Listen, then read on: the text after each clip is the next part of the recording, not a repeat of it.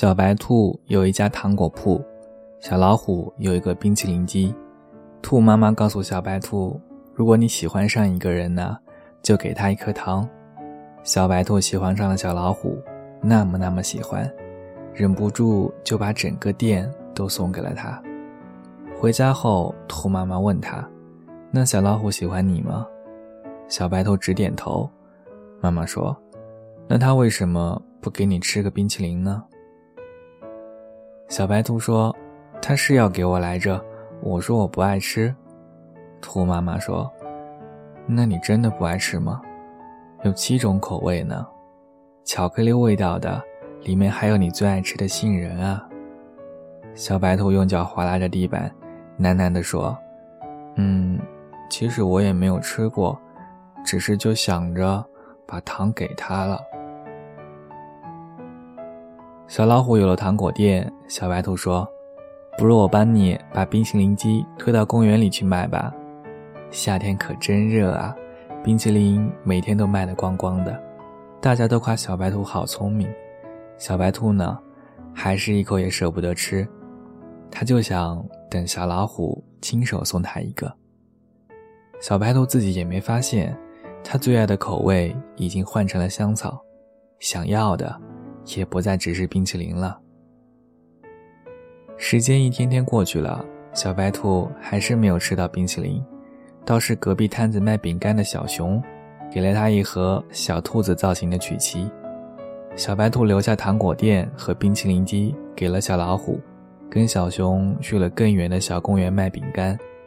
兔妈妈问他：“你不是不喜欢吃饼干吗？怎么又收下了？”小兔子揉着红红的眼睛说。我就是饿了。后来，小兔子听说小老虎把冰淇淋机送给了小企鹅，和他一起住在了糖果店里。小熊把这些告诉小兔子的时候，它耷拉着耳朵呆了很久。小熊开玩笑地问他：“你是不是后悔没有吃个冰淇淋再走啊？”小白兔愣愣地转过脸说：“就是有些难受，没能留些糖给你。”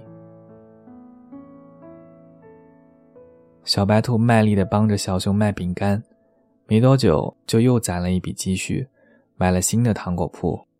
这次兔妈妈千叮咛万嘱咐，她说：“宝宝啊，这糖要慢慢的给，不然后来就不甜了。”小白兔嘴上连连答应，心里却想着小熊收到糖果店该多开心啊！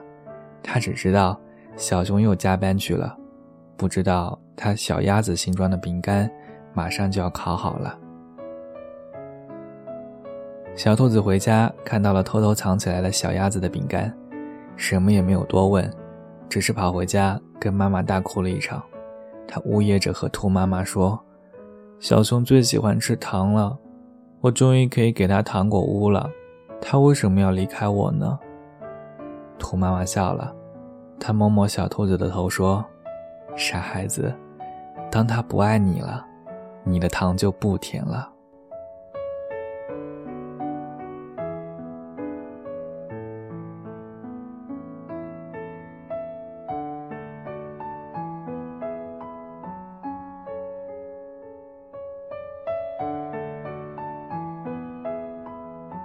小兔子还是想不通，只好带着糖果店搬去了更远的地方。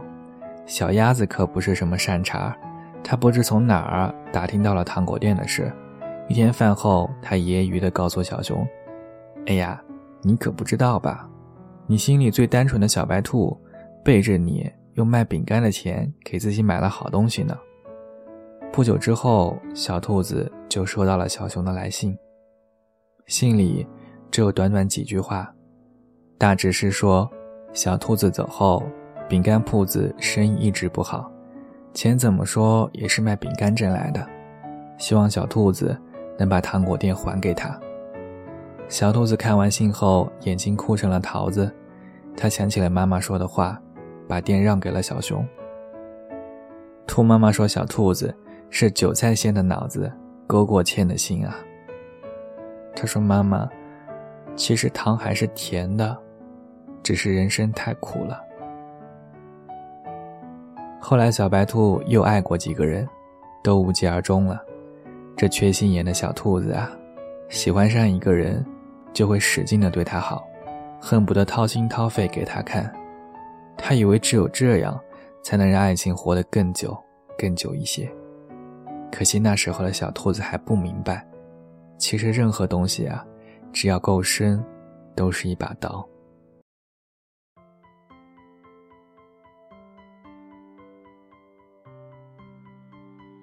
有一天，小白兔出门，发现小熊醉倒在他门口，他哭着碎碎念着，说他过得不开心，说糖果店已经被吃完了。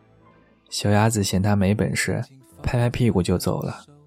他一把抱住小兔子说：“如果说这世界上还有什么值得回忆的，大概也只有你了。”小白兔被勒得喘不过气来，他心里想着：也许爱上一个旧人。就不会再有新问题了吧？很久很久以后，小兔子和别人讲起这段故事，总是感慨万分地说：“那些值得回忆的事啊，就该永远放在回忆里。”不知道你有没有玩过一种游戏机，投硬币的那种，有好多小爪子推啊推，硬币们互相推搡着，摇摇欲坠，却固若金汤。你投入的越多，就越难收手。机器里的硬币里的越厚重，就越不会有收获。可越是不掉币，你就越觉得大奖就要来了。这逻辑很有趣，它只是在你输的时候成立。可小兔子就是这么觉得。它在万丈悬崖边，以为跳下去是学会飞翔的秘密捷径。它默默地想，大奖终于要来了。他被大把硬币即将掉落的声音迷红了眼，以至于都忘了自己没有翅膀。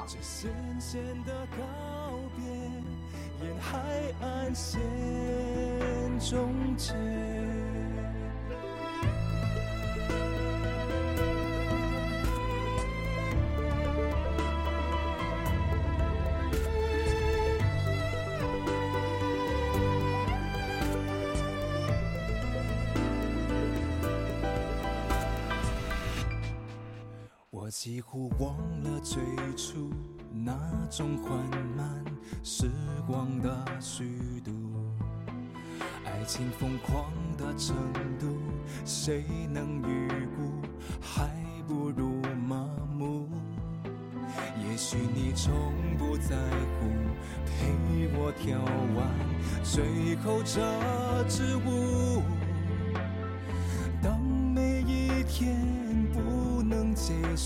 束，又爱着你多辛苦。陌生的问句总是来不及代替我的不安着急。这一场游戏，没有人犹豫，剩我绰绰有余。等待最后一眼，最后一遍，最。最后一天，最后一点滴滴答答消失的时间，最后这场爱情难逃浩劫，倒数幻灭，这渐渐的告别，沿海岸线终结。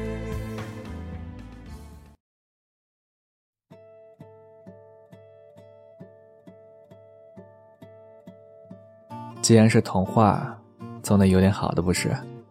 小兔子回到了小熊身边，日子没有想象中的糟糕。一起吃饭、逛公园，小熊每天都采一朵最漂亮的花送给他。小兔子会烧一手好菜，小熊总是抢着洗碗。小熊以为一切都要好了，他甚至有点点失望。都说感情是刻骨铭心的，可小兔子。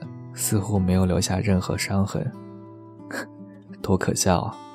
那些拿刀子去划豆腐的人，永远都不知道豆腐有多疼。直到有一天晚上，小熊从厨房出来，随手拿了一块饼干给小兔子。小兔子摇了摇脑袋说：“我好久不吃饼干了。”然后他抬头看着小熊，淡淡的说：“你给过别人的东西，就不要再给我了。”小熊一瞬间明白，这些伤口还是血淋淋的。那年，小兔子扑倒在妈妈怀里哭的那个下午，他就已经弄丢了他的小兔子了。一起弄丢的，还有原本可以幸福的可能。可小熊舍不得小兔子，小兔子自己也没发现自己当初的喜欢，已经只剩下不甘心了。日子还在继续，小兔子除了还是不吃饼干，什么都千依百顺的，在别人眼里。他们俨然成为了恩爱的一对，直到有一天，他打开一只旧箱子，里面装满了小熊每天回来送给他的花，花都枯萎了。小白兔想，这些日子，他每天接过小熊的花，都是敷衍的笑笑，转身便扔进这破箱子里。他一下子发现，原来不爱了，是早就不爱了。和小熊分手后，小兔子断断续续的又开过几个糖果店，卖的卖，送的送，也所剩无几了。可是，他还是学不会开口说他饿，说他想要一个带杏仁馅儿的冰淇淋。他把给糖果当成了一种惯性和礼节，看起来和从前没有什么差别。他还给他们包了亮晶晶的糖纸，但小兔子心里明白。他们早就没有味道了。后来，小兔子结婚了，是和其貌不扬的小猪。再后来，还有了两个孩子。小猪是隔壁村子来旅行的，据他后来说，是来小兔子店里买糖的时候，一眼就喜欢上了这个小精灵。小猪一连来了好几次，每次都是买完糖付了钱，又悄悄把糖留下。兔妈妈说。这样的孩子品行好，可以嫁了。小猪果然也没让兔妈妈失望，结婚后包揽了所有的家务。别人都夸小兔子好福气，小兔子也总是笑眯眯的。他常常摸着两个孩子的头说：“如果你们喜欢上一个人啊，就找他要一颗糖。”故事就要结束了，没人知道，当年小猪留下的糖是小兔子。准备吃下的毒药，小兔子明知道是有毒的，却懒得阻拦，就卖给了小猪。他想，这些贪图甜腻的人啊，总该受到些惩罚。当他刚准备重新拿下毒药服下的时候，发现小猪买走的糖，居然安安静静的放在罐子中。第二天，小猪又来了，第三天也是，小兔子还是给他有毒的糖。他甚至不明白自己为什么要这样残忍，他总想着，只要小猪收下一次，一切就都结束了。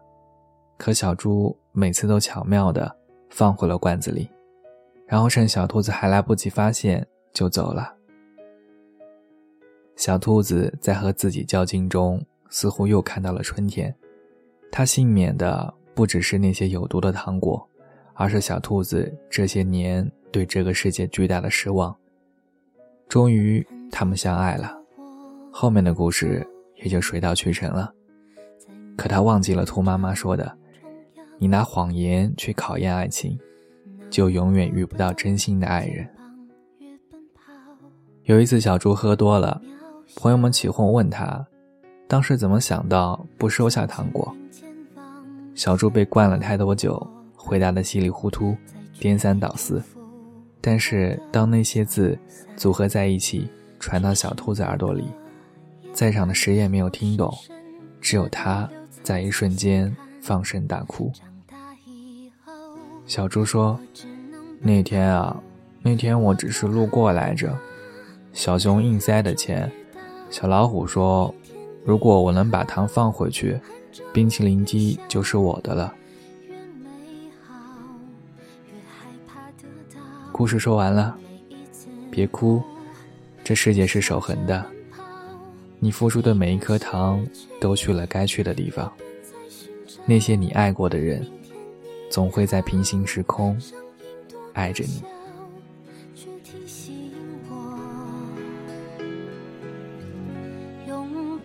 什么？